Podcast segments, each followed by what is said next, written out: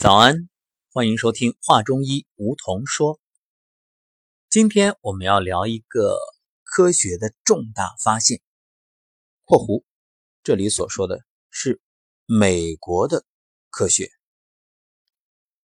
在科学报告最新的期刊当中啊，话说科学家有一个令人瞩目的大发现，我们先加个双引号什么大发现呢？说人体内还有个器官，是之前从未发现过的器官，而且据说啊，可能还是身体最大的器官。那到底是什么呀？这个器官被称为间质组织，是一个极其微小、充满液体，并且穿透结缔组织的通道网，具有缓冲功能，可以保护其他器官。还能够助推癌症转移。话说啊，这个一正一邪的器官，它的发现可谓机缘巧合。在二零一五年的时候，纽约两名医生检查一名患者的胆管，发现了这一系列互相连接的奇怪的腔洞。但是当时这两位医生发现，这些腔洞啊，似乎无法匹配任何已知的人体结构。查来查去查不着。当研究团队把观察样本制作成载玻片之后，这些腔洞竟然神秘的消失了。后来，研究人员又检查了十二名癌症患者的胆管组织样本，在每个样本当中都发现了这一结构。你说，这是不是让人觉着奇怪啊？纽约大学医学院的研究人员觉得。这个神秘的东西应该被归类为一种器官。这些互相连接的间质相当于流动液体高速公路，遍布全身，出现在皮肤表层下方，沿着消化道、肺和泌尿系统，以及围绕动脉、静脉和肌肉之间的筋膜。还奇了怪了，这么大规模的器官，居然之前从未发现过。为什么呢？因为传统的研究方法，解剖学都是通过显微镜载玻片观察切片，这些切片呢会被加入化学试剂进行处理，切成薄片，还会为了突出某些特征而染色。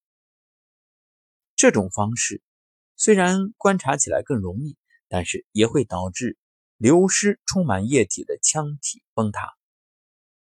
而最近研究人员就依赖了相对。比较新的叫做共聚焦激光显微内镜的技术，能够观测含有液体的活组织，而不是排出液体的固定组织。虽然这篇研究报告称是新发现的一个器官，但这呢并不属于正式的官方分类，而且到目前也不是所有研究人员都认同这个建质组织应该被归类为器官的。不过，不管是不是称为器官，这个新发现的物质对人体产生的作用确实不容小觑。研究人员说，这个组织它就像一个缓冲器，保护着身体的其他组织。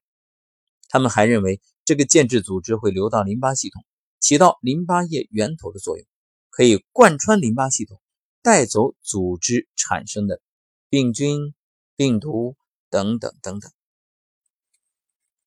这也许。就可以解释为什么癌症会扩散到淋巴结，所以对这个所谓器官的研究，可能会对癌症的研究起到重要作用。那么，听到这个消息，各位会是什么反应呢？是不是为美国科学家叫好，为现代医学的这伟大发现而激动不已，为以后可能找到治疗对付癌症的方法而感到？格外振奋啊！各位，那我想告诉你，事实的真相是什么呢？真相就是，中国的老祖宗早就智慧的发现了这一切，只不过很多人不以为然，甚至很多国人妄自菲薄。那到底是什么呀？很简单呀，这个就是我们一直在中医所讲的经脉呀，奇经八脉啊，经脉络脉，就这些。